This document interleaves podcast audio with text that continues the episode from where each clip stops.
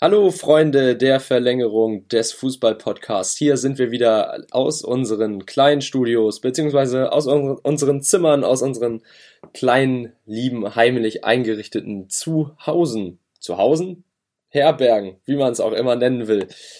Ja, wir wollen diese Folge natürlich wie immer mit euch und für euch schön gestalten, müssen allerdings einmal eine kleine kurze Meldung äh, raushauen. Und zwar ist erst kürzlich ein ehemaliger Jugendspieler von Manchester City und Manchester United zu Tode gekommen. Sein Name Jeremy Whiston, 17 Jahre alt, also noch sehr, sehr jung, stand noch am Anfang seines Lebens. Tut uns natürlich auch leid, wenn man dann von so einer Nachricht hört. Und da wünschen wir natürlich der Familie und Freunden nur das Beste und ganz, ganz viel Kraft. Ja, aber was steht denn jetzt eigentlich fußballerisch auf dem Programm? Wir haben ganz klar für euch die Champions League im Auge.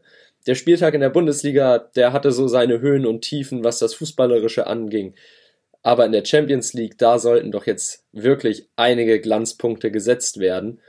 Und Kim, wir haben ja jetzt hier einiges vor uns mit den deutschen Mannschaften und ich finde, eine Spielpaarung sticht da besonders hervor, und zwar Borussia Mönchengladbach gegen Real Madrid. Hallo auch erstmal von mir. Und ja, da hast du durchaus recht. Diese Spielpaarung ist ziemlich interessant, denn beide Mannschaften gehen jeweils mit unterschiedlichen Ausgangssituationen in der Champions League und einem Heimsieg in ihren eigenen Ligen in diese Partie. Also hier meine ich dann ganz besonders damit halt Borussia München-Gladbach in der Bundesliga und Real Madrid in der La Liga beim El Clasico. Borussia Mönchengladbach hat aber in der Champions League gegen Inter Mailand mit dem 2-2 einen Punkt in der Champions League Gruppenphase mitnehmen können, während Real Madrid gegen Schachtar Donetsk mit einem 3-2 verlor und somit drei Punkte liegen ließ.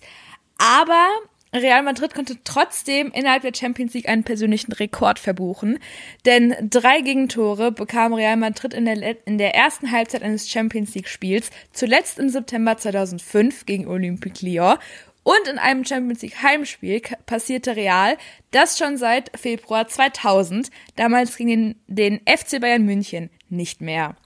Also das ist schon mal ziemlich interessant und eigentlich so ein Erfolg oder so ein Rekord, das wünscht man sich wahrscheinlich gar nicht in Madrid. Es ist dennoch passiert.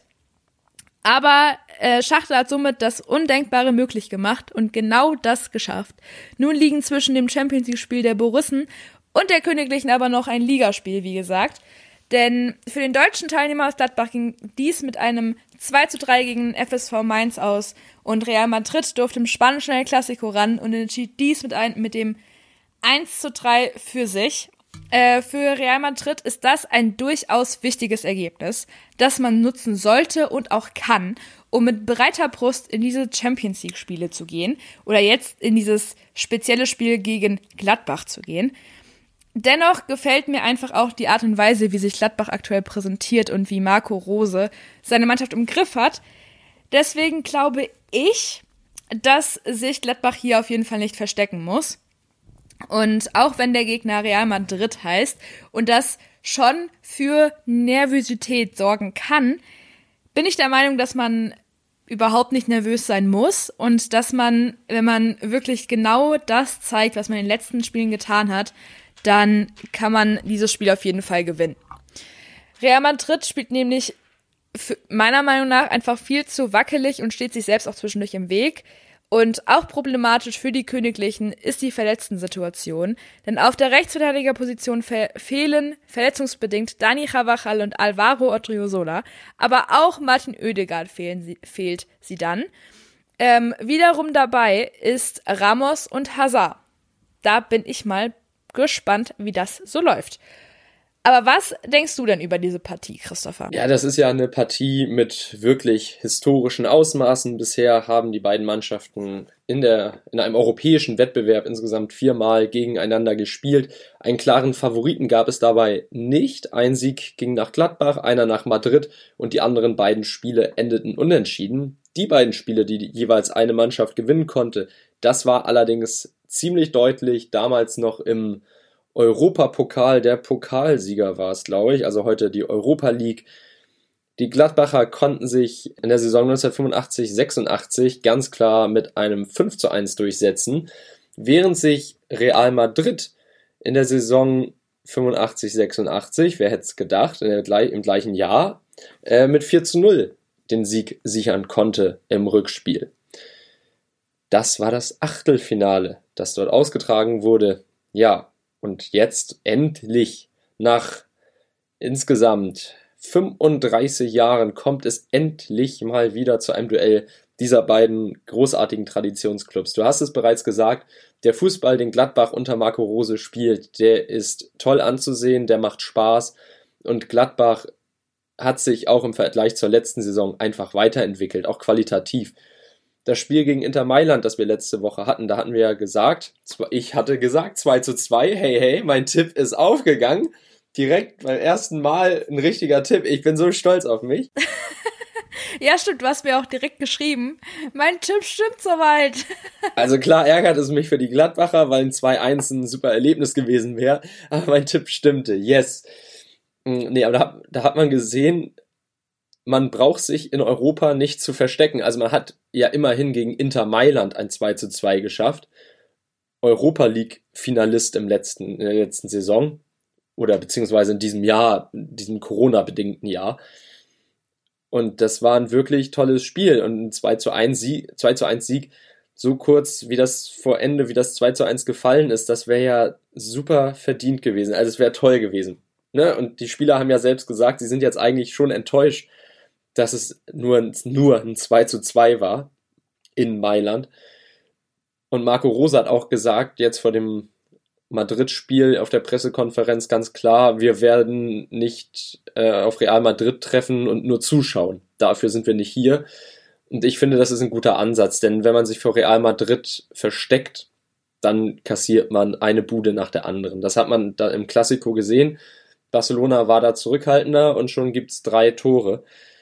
Und das kann nicht der Anspruch von Borussia Mönchengladbach sein, und die formulieren das ja auch selber, dass man in Europa was reißen will.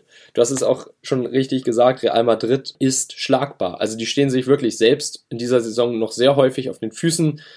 Die Spiele, die sie bisher gezeigt haben in der Liga, jetzt mal abgesehen vom 3 zu 1 gegen Barcelona, die waren nicht immer wirklich souverän und überzeugend von der Darbietung her.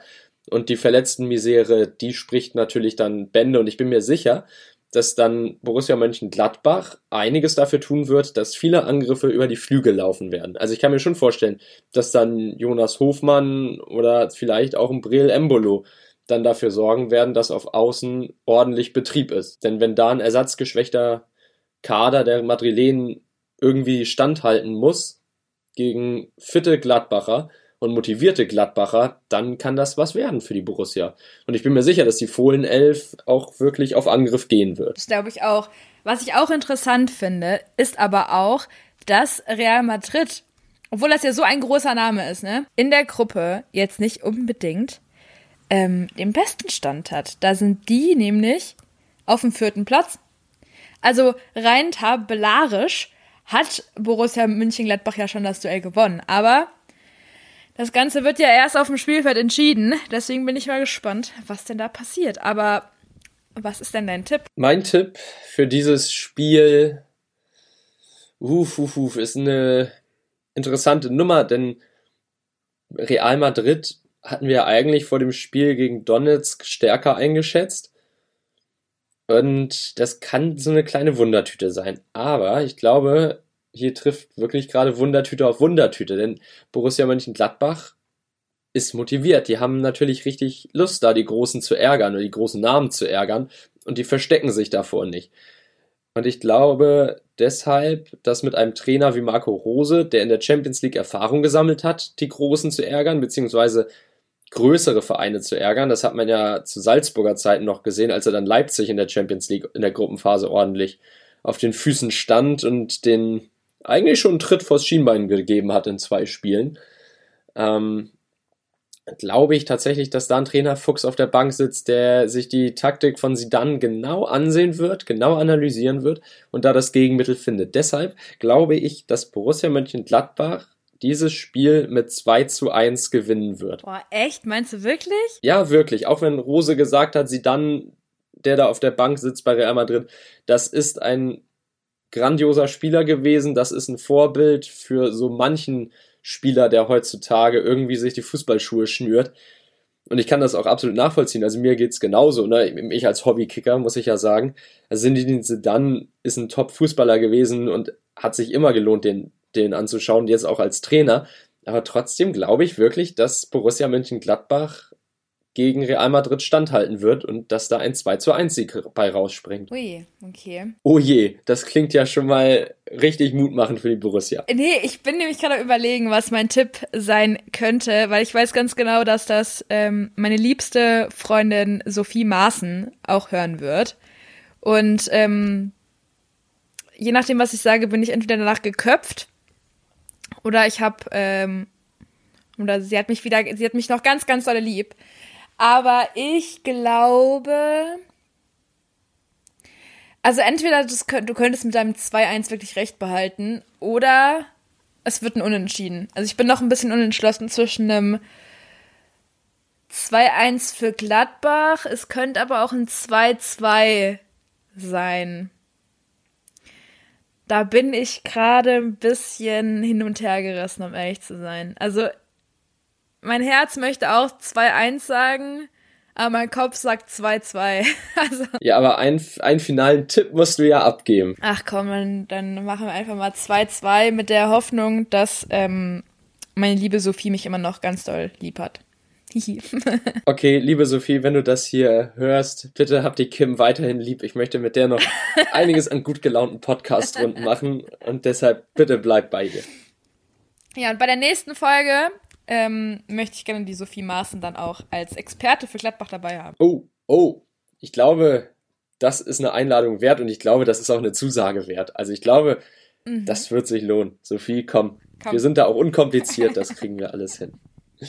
Okay, haben wir beide unsere Tipps für Gladbach abgegeben und heute haben wir uns gedacht, komm, wir machen mal eine Folge, die ein bisschen anders ist, denn heute wollen wir mal nicht ewig lange über den großen FC Bayern München reden, aber trotzdem müssen wir es einmal kurz tun, denn vor allem eine Sache beim FC Bayern München stach in den letzten Wochen, in der letzten Woche besonders heraus, und zwar der falsche oder falsch ausgewertete Corona-Test. Falsch Negativtest, ja. Von Serge Gnabry. Kim, du kannst uns da ja ein bisschen was zu erzählen. Richtig, ich habe mich da mal ein bisschen reingelesen, was da so passiert ist.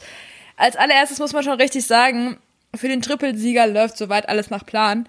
Man hat 4-0 gegen Atletico Madrid gewonnen. Leroy Sané ist wieder da. Aber dafür Alfonso Davis erstmal sechs bis acht Wochen verletzt aufgrund einer Bänderrissverletzung, die er sich nach ganz genau drei Minuten am vergangenen Wochenende beim 5 0 Heimsieg gegen die Frankfurter Eintracht zuzog. Ähm, genauso hat Lok Moskau eigentlich in dieser Champions League Partie gegen den Rekordmeister absolut gar keine, gar keine Chance. Und so geht, so gehen die Münchener auch mit breiter Brust in das, in diese Partie rein. Ähm, auch mit dabei ist einer, der fälschlicherweise für fünf Tage in häusliche Quarantäne geschickt wurde. Denn Serge Gnabry hat sich letzte Woche Montag noch mit der Mannschaft auf das Champions League Spiel gegen Atletico vorbereitet und ist dann aber positiv getestet worden und musste dann direkt in, in Quarantäne. Seltsam daran war jetzt aber, dass er am Montag sehr intensiven Kontakt mit Spielern hatte, wie David Alaba und anderen oder auch mit Hansi Flick. Die wurden aber alle negativ getestet. Jetzt wurden aber alle Spieler am Mittwoch dann nochmal getestet, um der UEFA sechs Stunden vor Spielbeginn einen möglichst genauen Überblick über die Corona-Situation innerhalb des Kaders geben zu können. Sprich, beziehungsweise die, die Regel war nämlich oder ist nämlich, mindestens 13 Spieler müssen negativ getestet sein, damit das Spiel stattfinden kann. Dabei ist es vollkommen egal, ob jetzt, ob das jetzt 13 Spieler sind, wo der Trainer sagt, okay, das, das ist meine erste Wahl, oder ob das 13 Spieler sind, die normalerweise auf der Bank sitzen. Ähm, jetzt war das aber so, dass alle um 15 Uhr des besagten Mittwochs negativ getestet worden sind und einsatzbereit waren. Mm, jedoch für die Personalie Gnabry hieß das weiterhin erstmal Quarantäne und sechs weitere Tests, die allesamt negativ ausfielen. Glück für Gnabry, denn das bedeutete, dass er am Sonntag aus der Quarantäne entlassen werden konnte und somit direkt zur Mannschaft zurückkehrte. Dort hatte der Flügelspieler weiterhin die Chance auf seinen Stammplatz und auch ein Mitspieler ist gar nicht so überrascht über den Falsch-Positiv-Test. Denn Thomas Müller sagte in der Pressekonferenz, die vorhin, ich glaube vor nicht mal drei Stunden, ähm, jetzt wo wir aufnehmen, drei Stunden, vor drei Stunden ungefähr passierte und vor dem Abflug nach Moskau, dass es ihm irgendwie logisch erschien, dass die Bayern auch irgendwann mal einen positiven Test haben werden. Denn in Anführungszeichen, so logisch ist es auch, dass dort, wo, weiß ich nicht, wie viele tausend Tests pro Tag reinkommen, dass da auch mal was schiefgehen kann. Zitat Ende. Dennoch hat Gnabry und auch das Gesundheitsamt vor Ort alles richtig gemacht, denn bei einem positiven Test muss gehandelt werden. Und ich finde, man hat wirklich in München alles richtig gemacht und man hat, man ist nicht viel zu locker flockig mit der ganzen Situation umgegangen. Man hat da schon gesehen, dass er jetzt ein bisschen, das ist ein bisschen äh, kritisch. Und im Endeffekt, seien wir mal ehrlich, die ganze Welt schaut halt schon da drauf, was macht der FC Bayern München. Und wenn die dort irgendetwas falsch gemacht hätten oder sich ähm, regelwidrig verhalten hätten, hätte die ganze Welt mit dem Finger drauf gezeigt und dann wäre der nächste Skandal da passiert. Und ich glaube, da hat man in München in aktuellen Zeiten wirklich weniger Lust drauf. Aber Christopher, du hast ja vorhin auch von einer Geschichte erzählt, die dieser eigentlich sehr, sehr ähnlich ist. ja, das kann man so sagen. Ähm, denn ja, du hast schon mal recht, wenn der FC Bayern München in der DF oder in der Fußball-Bundesliga mit einem positiven Corona-Test ankommt, in der Liga, in der, also die eigentlich europaweit und weltweit die Vorreiterrolle mit einem Hygienekonzept für die gesamte Liga, für alle Vereine ähm, den Spielbetrieb wieder aufgenommen hat. Und es hat funktioniert. Und jetzt kriegt trotzdem beim großen FC Bayern München einer der top abgeschirmten Superstars Corona. Das ist natürlich rein marketingtechnisch äh, ein, ein riesiger, riesiges Minusgeschäft. Ja, und es ist tatsächlich ein ähnliches Ereignis hier in Hamburg passiert. Und zwar gab es beim Spiel des HSV gegen die Würzburger Kickers Probleme und das Spiel stand wirklich kurz vor der Verlegung durch die DFL und durch das Gesundheitsamt am Hamburg. Denn bei den Würzburger Kickers wurden kurzfristig vor dem Spiel drei Mitglieder des Teams und Betreuerstabes äh, und Vereins positiv auf Corona getestet. Die drei Spieler wurden sofort aus der Mannschaft, oder drei Spieler, die drei Leute wurden sofort aus der Mannschaft äh, entfernt, wurden in Quarantäne gebracht und isoliert. Allerdings war dann natürlich die Frage, ja, okay, drei Leute, das ist ja jetzt schon eine ganz schöne Menge, wenn man einen Kader hat von, keine Ahnung, von 16 oder 20 Spielern. Da kann man ja nicht einfach mal die Augen schließen, ne? Das ist ja schon eine ganz schöne Menge und ziemlich viel. So, und deshalb war es dann so, um die Frage zu klären, was passiert jetzt mit dem Spiel, dass der HSV-Arzt sich mit den Gesundheitsämtern oder dem Gesundheitsamt Hamburg und der DFL in Kontakt gesetzt hat, rumtelefoniert hat bei mehreren Unternehmen und dann dafür gesorgt hat, dass man mehrere Schnelltests, also für jeden Spieler der Würzburger Kickers ein und jeden Betreuer ein, ähm, zur Verfügung gestellt bekommt, die ganz schnell im Hotel dann machen kann. Die dauern dann, ja, keine Ahnung, ich denke mal zwei Minuten mit dem Abstrich und dann muss man 15 Minuten warten, bis das Ergebnis da ist äh, von diesem Schnelltest. Und die Schnelltests, die dann negativ ausgefallen sind, da wurde dann auch nochmal genauer hingeschaut, genau ein ganz normaler, normaler medizinischer äh, einwandfreier Corona-Test durchgeführt, der dann allerdings ein bisschen länger braucht, um ausgewertet zu werden oder bis da ein Ergebnis sichtbar ist. Aber dadurch, dass man halt auf die Schnelle am Samstagmorgen äh, diese Corona-Tests, diese Schnelltests herbeischaffen konnte, war es dann möglich, durch alle anderen Negativtestungen das Spiel doch noch stattfinden zu lassen. Und ich finde, ja, man kann Thomas Müller auch absolut verstehen. Er hat schon recht bei der ganzen Menge an Tests, die jetzt eingehen. Es ist dann einfach menschlich, dass irgendwo ein Test vergessen wird vielleicht oder falsch ausgewertet ein anderes Ergebnis rauskommt.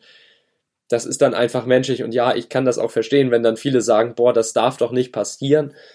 aber ich bin dann auch der Meinung, es schadet dem Körper dann ja nicht, wenn er diese zwei Pausen, äh, zwei Wochen Pause kriegt, vor, einfach aus Vorsicht. Und ein Serge Gnabry, der wird ja nicht zu Hause untätig rumgesessen haben.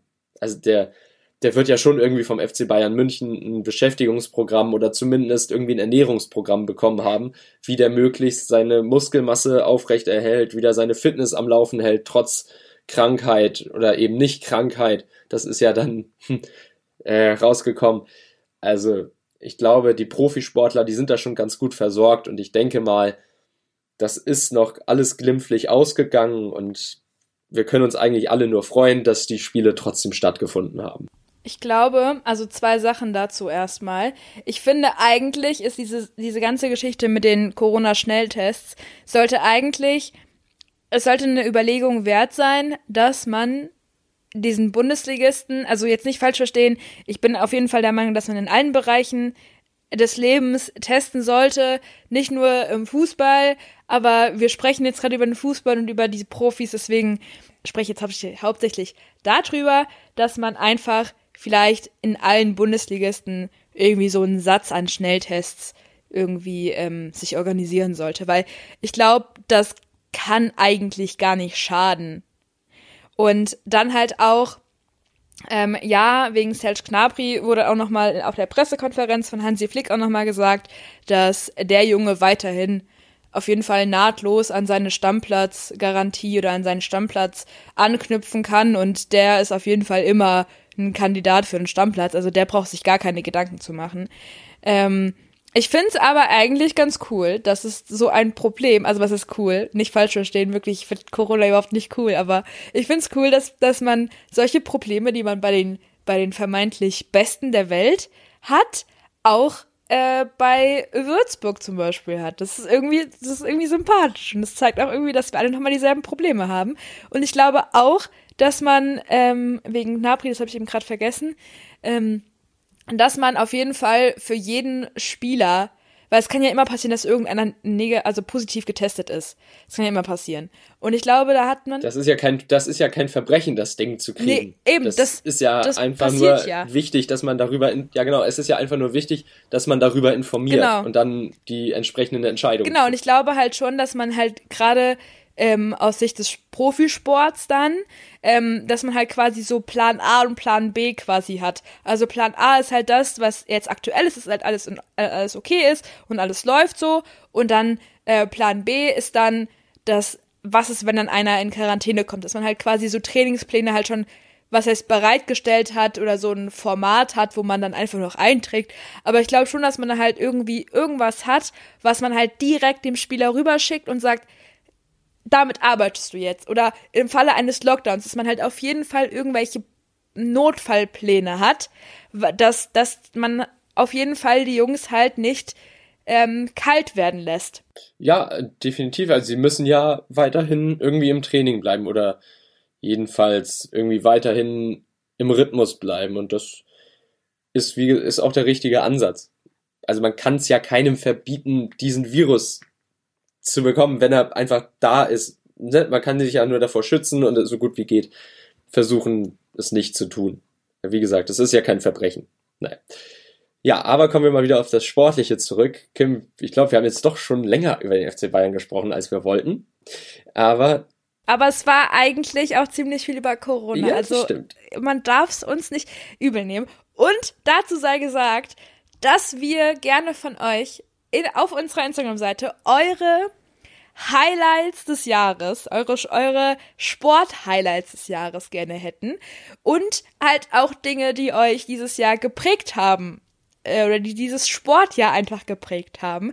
Dinge, die ihr faszinierend findet oder coole, coole Dinge, die ihr gesehen habt, traurige Dinge, die ihr gesehen habt, generell Dinge, die euch aufgefallen sind in diesem Sportjahr 2020 und ähm, ja, denn wir möchten gerne mit euch zusammen auf dieses Sportjahr zurückschauen und mal schauen, was denn so 2020 neben Corona noch so passiert ist. Und wie heißt unsere Instagram-Seite dafür, Christopher? Die heißt Verlängerung unterstrich Fußball unterstrich Podcast. Yay! Yay! Ganz leicht zu finden. Wahrscheinlich einfach nur Verl eingeben und dann kommt der kleine Header schon und der Name dahinter auch, ja. Und zur Not ist es auch in den Show Notes verlinkt. Perfekt. Also, was muss man noch hinzufügen? Also, einfacher kann man es ja gar nicht finden. Hey. Ja, aber Kim, nochmal auf das Spiel zurück. Einfach nur ganz kurz. Was ist dein Tipp für dieses, für diese Partie? Wie gesagt, äh, ich glaube, dass Lok Moskau wirklich gar keine Chance hat und dementsprechend denke ich, dass wir da auf jeden Fall mit einem, ach ja, komm, lass es beim 5-0 bleiben. Weißt du, 5-0 ja, ich versuche jetzt aber nochmal einen draufzusetzen. Ich sag 6-0. Uh, jetzt bin ich mal gespannt, wer von uns beiden recht hat. ja, der, ich meine, wer Atletico Madrid so abgezockt besiegt, da ist dann gegen Lokomotive Moskau eigentlich locker ein höherer Sieg drin. Ich habe auch gerade überlegt, eigentlich spielt ja genau dieselbe Mannschaft plus Leroy Sané, die auch gegen ähm, Barcelona gespielt hat. Weißt du? So, und da hat man auch mit einem 8-2 das ganze Thema beendet. Aber traue ich das nochmal zu? Ich weiß nicht, ich habe halt irgendwie das Gefühl, das war halt einfach nur damals, wenn man als Underdog in die Geschichte reingegangen ist. Jetzt ist man halt der klare Favorit. Und ich glaube halt schon, dass man, dass sich da Lok Moskau halt auch so irgendwas einfallen lassen möchte, auch wenn das vielleicht nach hinten losgehen wird. Aber 5-0, 6-0 wird auf jeden Fall passen, ja, ja. Das, das passt schon. Okay, wir werden sehen, wer von uns beiden da richtig liegt. Das wird ja mal wieder eine nette kleine Tipprunde, die wir hier abgeben. Absolut. Aber wir haben ja jetzt noch andere Spiele. Zum Beispiel Borussia Dortmund gegen Zenit. Was ist denn bei den Dortmundern aktuell eigentlich los? Die Dortmunder wandeln irgendwie zwischen Genie und Wahnsinn. Also dem Auftritt in der Champions League gegen Lazio Rom, diesen super fehlerhaften eigentlich ja schon grauenhaft anzusehenden Fußball, den die Dortmunder in der Champions League gespielt haben, folgte ein super überzeugender Derby-Sieg gegen Schalke. Mit Fußball, wie man ihn sich eigentlich bei Dortmund vorstellt. Mit Pressing, mit Effektivität, mit schönen Toren. Und dass ein Mats Hummels dann auch noch sein erstes Revierderby-Tor schießt, das ist ja eigentlich eine Geschichte für sich. Wenn dieser ja, eigentlich ja schon durch und durch Borusse, äh, auf, ja, gegen Schalke nochmal sein erstes Tor macht. Herrlich, finde ich toll. Aber nee, wie gesagt, die wandeln irgendwie zwischen Genie und Wahnsinn. Ich habe das Gefühl, manchmal in diesen großen Spielen, an diesen großen Abenden in der Champions League, ich weiß nicht, ob Lucien Favre da manchmal das Team richtig erreicht oder ob er das nur auf nationaler Ebene kann ich weiß, ich stelle jetzt hier eine Trainerfrage und äh, in meinen Augen liefert Lucien Favre normalerweise einen tollen Job ab in der Bundesliga und im Pokal. Aber das ist ja wieder das alte Problem bei ihm. Läuft es mal ein Spiel nicht, fragen alle sofort, ist er noch der richtige Trainer? Ja, in meinen Augen ist er das noch. Also keine Sorge. Nur ich habe halt das Gefühl, manchmal vertaktiert er sich. Also dass er dann wie Pep Guardiola so ähnlich zu viel möchte, wenn es jetzt auf internationaler Ebene gegen größere Gegner geht. Aber ist, ist nur mein Eindruck. Ähm, ich kann mich da auch komplett irren, aber glaube ich nicht. Ähm, aber der BVB, der wird jetzt gegen Zenit St. Petersburg, denke ich mal, ähnlich wie der FC Bayern München, keine Probleme haben. Denn Zenit St. Petersburg ist eine Mannschaft, wenn man sich die Spieler anschaut, da ist eigentlich keiner so richtig gefährlich für die BVB-Hintermannschaft, außer einem Artem Juba vielleicht, äh, der aber auch mit seinen 32 Jahren schon längst nicht mehr zur schnellsten Generation gehört. Ähm, in der Abwehr kennt man vielleicht noch einen Dejan Lovren, der da vor der Saison hingewechselt ist. Auf Außen ist Malcolm verletzt, also der Top-Spieler, der wird auch nicht auflaufen in dieser Partie. Deshalb denke ich, dass der BVB Zenit da ordentlich im Griff haben wird. Und ich kann mir auch denken, dass diesmal das ganz gut sein wird und vor allem der Verteidigung gut tun wird, vor allem einem Thomas Meunier, wenn er spielen sollte. Ähm, einfach für den Kopf, dass man jetzt in der Champions League aufläuft. Es ist wieder dieses Abendspiel, es ist die große Bühne. Und ein Meunier, der hat dann, der hat eigentlich ja diese Erfahrung in der Champions League aber trotzdem wird das nochmal gut tun, jetzt nach dem letzten fehlerhaften Spiel, jetzt eine stärkere Leistung hinzulegen, es sich selbst zu beweisen, hungrig zu bleiben.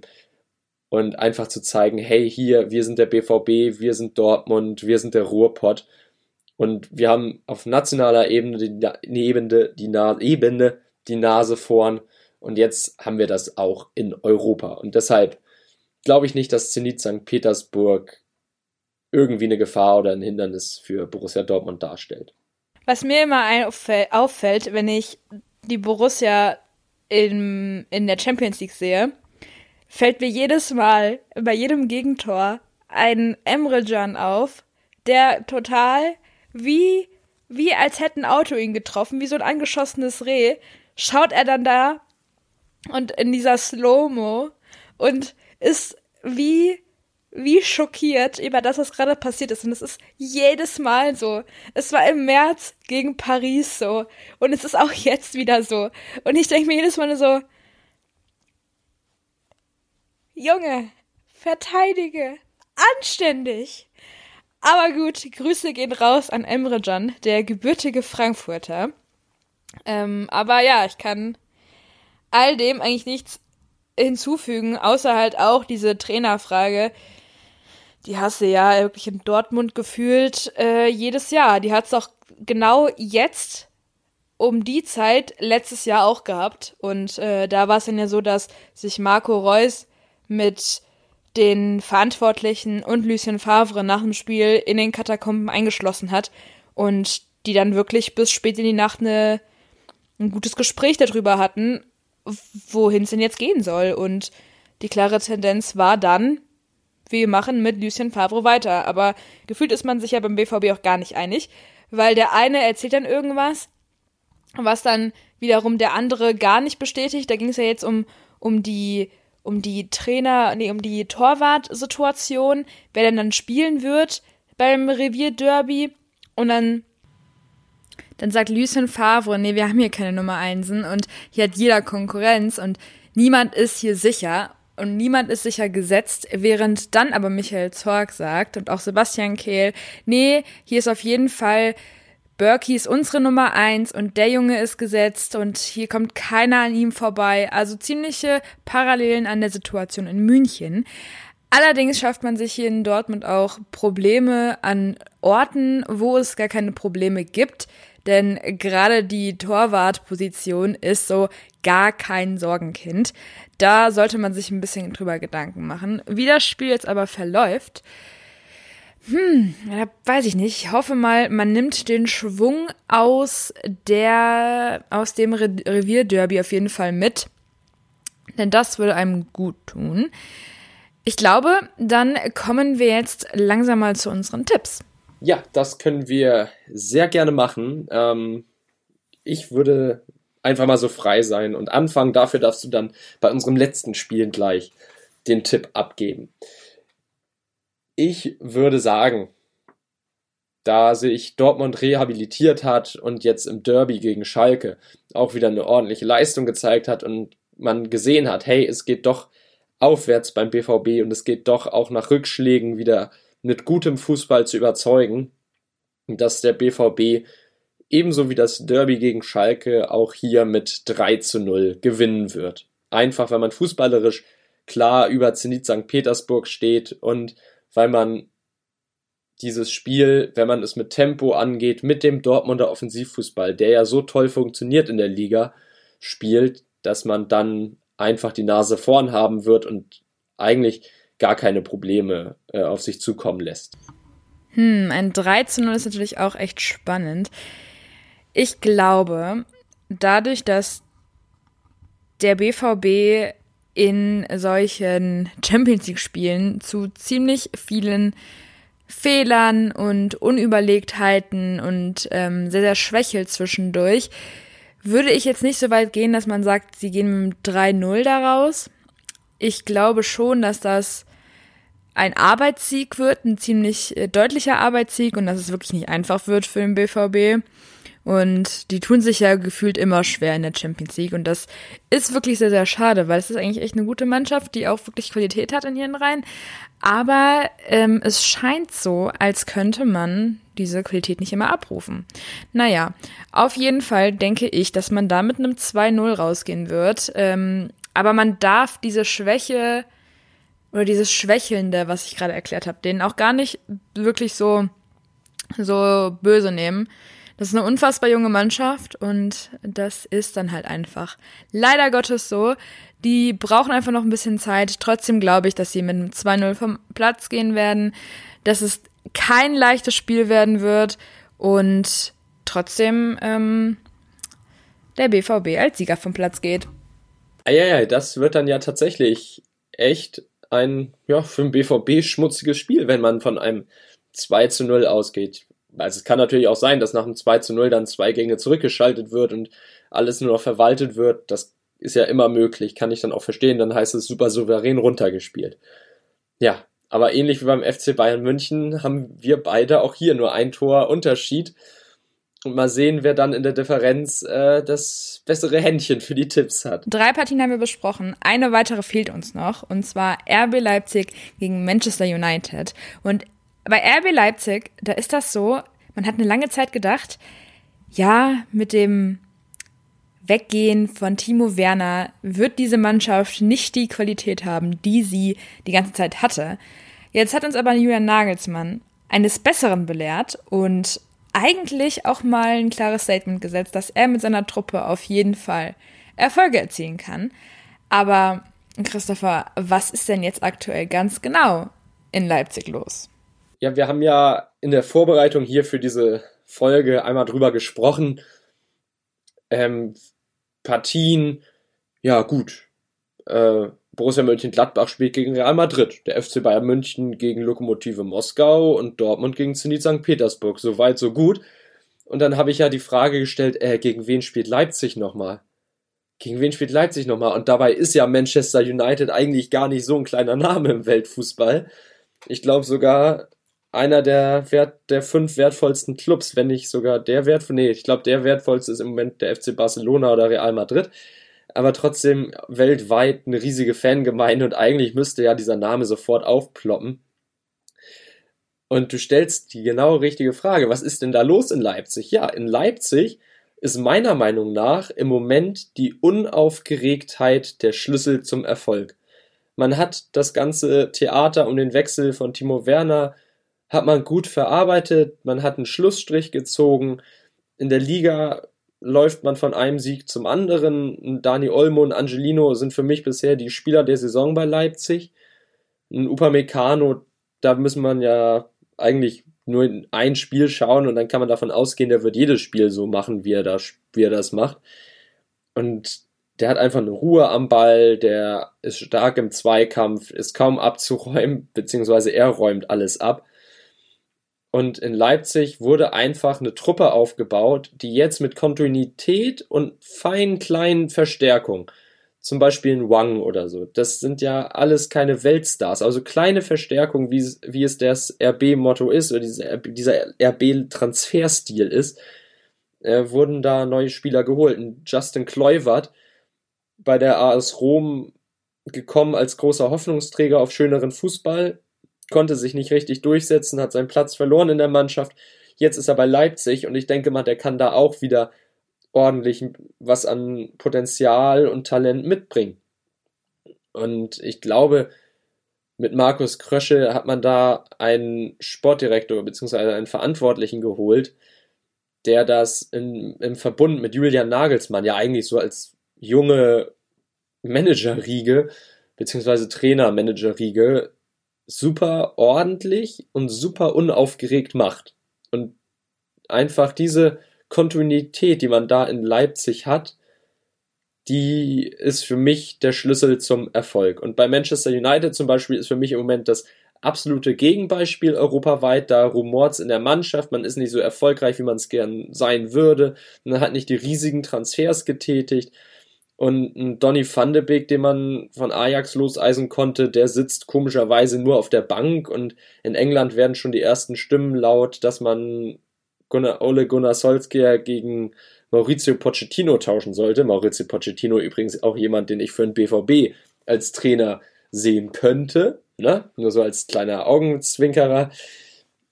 Und deshalb glaube ich, dass in Leipzig mit dieser Kontinuität, diesem dieser stabilen Mannschaft, dieser weiterentwickelten Mannschaft etwas geschaffen wurde, wenn Marcel Sabitzer noch zurückkommt, eine Führungsfigur, eine Identifiz Identifikationsfigur wieder da ist und der fußballerisch dann auch wieder nochmal eine Option mehr bringt. Also ich sehe da im Moment tatsächlich relativ wenig, was RB Leipzig im Duell mit Manchester United wirklich vor Probleme stellen könnte. Ich kann all dem eigentlich gar nichts hinzufügen, außer dass ich einfach auch finde, dass man in Leipzig wirklich ausgesprochen gute Arbeit geleistet hat. Wie schon vorhin gesagt, ist es halt schon Wahnsinn, dass man letzte Saison eigentlich immer dachte, ja komm, Timo Werner, der macht das, das ist der Unterschiedsspieler und der macht's aus. Und jetzt mittlerweile diese Saison hat man einfach gesehen, okay, Timo Werner ist weg, ganz viele hatten Bauchschmerzen, wahrscheinlich auch ganz, ganz viele Leipzig-Fans hatten Bauchschmerzen. Oh je, wie wird das denn jetzt werden mit Timo Werner, dem Abgang nach Chelsea? Kann die Mannschaft das Niveau halten? Und ja, sie kann es. Und deswegen finde ich, dass Julian Nagelsmann und auch das Konstrukt RB Leipzig ich muss ganz ehrlich sagen, ähm, man kann davon halten, was man will. Und man muss dieses, dieses Konzept und diese ganze Geschichte RB und Red Bull plus Leipzig, man muss das nicht mögen, aber man hat auf jeden Fall gezeigt, dass es funktioniert und dass es funktionieren kann. Und auch ähm, werden hier nicht mit irgendwelchen Weltstars um sich geworfen. Und das ist eigentlich schon ziemlich beeindruckend, dass man dann trotzdem so mit den Großen mitspielen kann und die so ein bisschen auch ärgern kann. Sieht man jetzt zum Beispiel auch in der Bundesliga. Aber kommen wir mal zu unserem Tipp. Ja, mach einfach mal deinen Tipp fertig. Also ich, wie gesagt, nur zu kurz als Info, ich sehe das genauso wie du. Man kann natürlich über das Konstrukt RB und das System, das dahinter steckt, streiten, genauso wie das City-Konstrukt. Aber rein sportlich kann man da absolut nichts finden, was irgendwie negativ auffällt. Und ich finde, dann haben die auch eine ordentliche Arbeit gemacht. Ja, und deshalb sind sie jetzt auch zu Recht in der Champions League und werden von uns getippt. Ja, Kim, hau einfach mal deinen Tipp raus und dann sehen wir ja mal, ob wir uns diesmal wieder nur um ein Tor unterscheiden. Ja, allerdings ist auch nochmal der Unterschied zwischen einem RB Leipzig und einem Man City, dass man in Leipzig nicht so viele Hochklasse-Spieler hat oder so hochkarätige Spieler wie einen Kevin de Bruyne oder einem Sterling. Das hast du alles in Leipzig nicht. Und dementsprechend finde ich das halt auch nochmal extremer, dass man trotzdem so viel Geld bekommt, aber gleichzeitig ähm, sich nicht die Topstars kauft oder holt und sich die Spieler selbst ausbildet. Also das ist schon der Wahnsinn. Zu meinem Tipp, ähm, ah, ich glaube, ich bin die ganze Folge ja schon so ein bisschen auf äh, Safety. Ich gehe ja nie aufs Ganze jetzt die ganze Zeit schon. Ähm, deswegen ändert sich auch jetzt nichts daran. Und ich glaube, ha, ja, ich glaube, ich gehe mit einem 2-2 vom Platz. Ich bin heute ziemlich auf äh, Vorsicht bedacht. Ich weiß auch nicht, was da los ist. An was tippst du? Boah, dann bin ich ja im Gegensatz dazu der richtig aggressive Tipper und ich presche auch diesmal ordentlich vor. Ich habe mir letztes Jahr die beiden Spiele gegen Tottenham angeschaut. Also RB Leipzig gegen Tottenham im Achtelfinale war das ja. Und das waren super Leistungen, die Leipzig da abgerufen hat und Tottenham wurde wirklich demontiert. Also da kann man nicht drum rumreden. Was Leipzig da gespielt hat, das war richtig starker Fußball. Und meine Hoffnung ist jetzt, dass sich einfach dieses, diese Erfahrung so festgebrannt hat, in England zu spielen, in der Champions League zu spielen, gegen einen englischen Top-Club zu spielen, dass sich das so festgesetzt hat in den Köpfen und dass die Spieler einfach so Bock drauf haben, wieder wie letztes Jahr schon ganz Fußball-Europa zu zeigen, ey, wir sind hier eine Mannschaft, mit uns rechnet man nicht, aber wie trotzdem sorgen wir für Aufsehen und trotzdem reißen wir hier alles raus. Und deshalb, und weil ich, und weil man sieht, was bei Manchester United gerade alles im Argen liegt, also das ist ja im Moment kaum eine Mannschaft, die da auf dem Feld steht, das ist ja alles so ein bisschen brüchig und, äh, und na, irgendwie konsistenzlos an Fußball, was da gespielt wird. Vor allem bei Heimspielen, das ist grauenhaft anzusehen. Deshalb glaube ich, dass und hoffe ich, dass RB Leipzig diesen Sieg einfährt. Und bei einem Sieg spreche ich von einem recht deutlichen 3 zu 1 für RB. Uh, das ist schon ein deutlicher Tipp. Da bin ich mal gespannt, was sich Julian Nagelsmann dann da so einfallen lässt und was er denn so tut, um Manchester United in die Knie zu zwingen und als Sieger dann vom Platz zu gehen. Ich bin mal wirklich gespannt, was da so passiert und was da jetzt noch ähm, Julian Nagelsmann sich einfallen, einfallen lässt. Und dann bin ich mal gespannt, was noch so passiert. Ich bin mir sicher, dass er sich da einiges einfallen lässt und auch wieder einiges an Taktik einfallen lässt. Ich hoffe nur, was ja die Gefahr ist, dass er dann nicht überdreht und sich in Taktik verliert. Aber wenn man sich den an der Seitenlinie anhört, der ist ja echt eine Mischung aus Sinedin Sidan gefühlt, beziehungsweise nicht Sinedin Sidan hier von Atletico Madrid, Diego Simeone, der hat ja keine Stimme mehr am Ende des Spiels. Und ja, ein Pep Guardiola, da würde ich ihn noch, oder ein Jürgen Klopp, da würde ich ihn noch nicht sehen. Aber, aber irgendwie schon in höheren Fußballkreisen. Also das ist toll. War er nicht sogar mal von Real Madrid angefragt worden? War da nicht mal was? Ja, wurde er ja, als er noch bei Hoffenheim Trainer war. Und da meinte er aber selber, nein, er will noch dazulernen und RB Leipzig ist für ihn jetzt die richtige Station. Und das gefällt mir an dem Mann. Der weiß ganz genau, wozu er in der Lage ist, was er bisher erreicht hat, was er noch vielleicht noch vor sich hat, was er vor sich hat, was er will und wo er selbst noch Verbesserungspotenzial sieht. Und ich glaube, das ist für RB dann auch ein ganz, ganz wichtiger Faktor, dass man nicht nur Spieler hat, die nicht unbedingt die fertigen Topstars sind, sondern auch einen Trainer hat, der sich immer weiterentwickelt und seinen eigenen Fußball weiterentwickelt. Und da sieht, wo sind da Lücken, wo sind da Fehler, äh, Fehler im Fußball ist ja sowieso so ein Wort. Ähm, also wo sind da Schwächen, wo sind Lücken im System, die man dann versucht auszumerzen. Und das finde ich klasse und da hat RB genau den richtigen Mann geholt.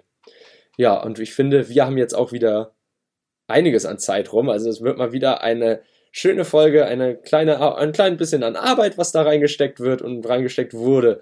Aber das, dafür machen wir das ja sehr, sehr gerne und einfach für euch macht es uns natürlich Spaß, das alles hier zu erzählen, was ihr euch dann auf die Ohren gebt. Und wir hoffen natürlich auch die ganze Folge anhört. Ja. Und deshalb, Kim, wo sind wir überall zu finden? Wo kann man uns hören? Wir sind zu hören auf iTunes, auf Apple Podcast, auf Deezer, Spotify, Google Podcast, Podigy, Audible, und generell überall, wo es Podcasts gibt. Und wir haben auch für euch einen Sammellink in unserer Instagram-Beschreibung hin äh, hinzugefügt. Da könnt ihr eigentlich alle Links finden, wo ihr uns so hören könnt. Ähm, sucht dafür einfach mal ge sehr gerne unsere Instagram-Seite auf. Sie heißt eigentlich genauso wie der Podcast heißt. Verlängerung unterstrich Fußball unterstrich Podcast. Schaut da gerne mal vorbei und schickt auch den Sammellink gerne an eure Familien, an eure Freunde, an den Nachbarn, an den Postboten, an euren Fußballtrainer, an eure Fußballmannschaft und an jeden, der Fußball interessiert ist. Wir würden uns sehr freuen und freuen uns mit euch gemeinsam immer größer zu werden, mit euch gemeinsam immer, immer weiter zu lernen, was das Podcast-Business betrifft und immer weiter über Fußball zu sprechen. Das war ein richtig, richtig schönes Schlusswort und ich würde sagen, dabei belasse ich das jetzt. Ich füge da gar nichts mehr hinzu. Viel Spaß da draußen beim Anhören. Wir hören uns in der nächsten Folge wieder, wenn es wieder heißt, hier ist Anpfiff zur Verlängerung und einfach einem Haufen Spaß, einem Haufen Fußballspaß. Bis dahin, bleibt gesund, bleibt fit, haltet durch. Wir halten alle zusammen und dann kriegen wir diese ganze Corona-Sache auch irgendwann in den Griff. Bis dahin, viel Spaß. Tschüss.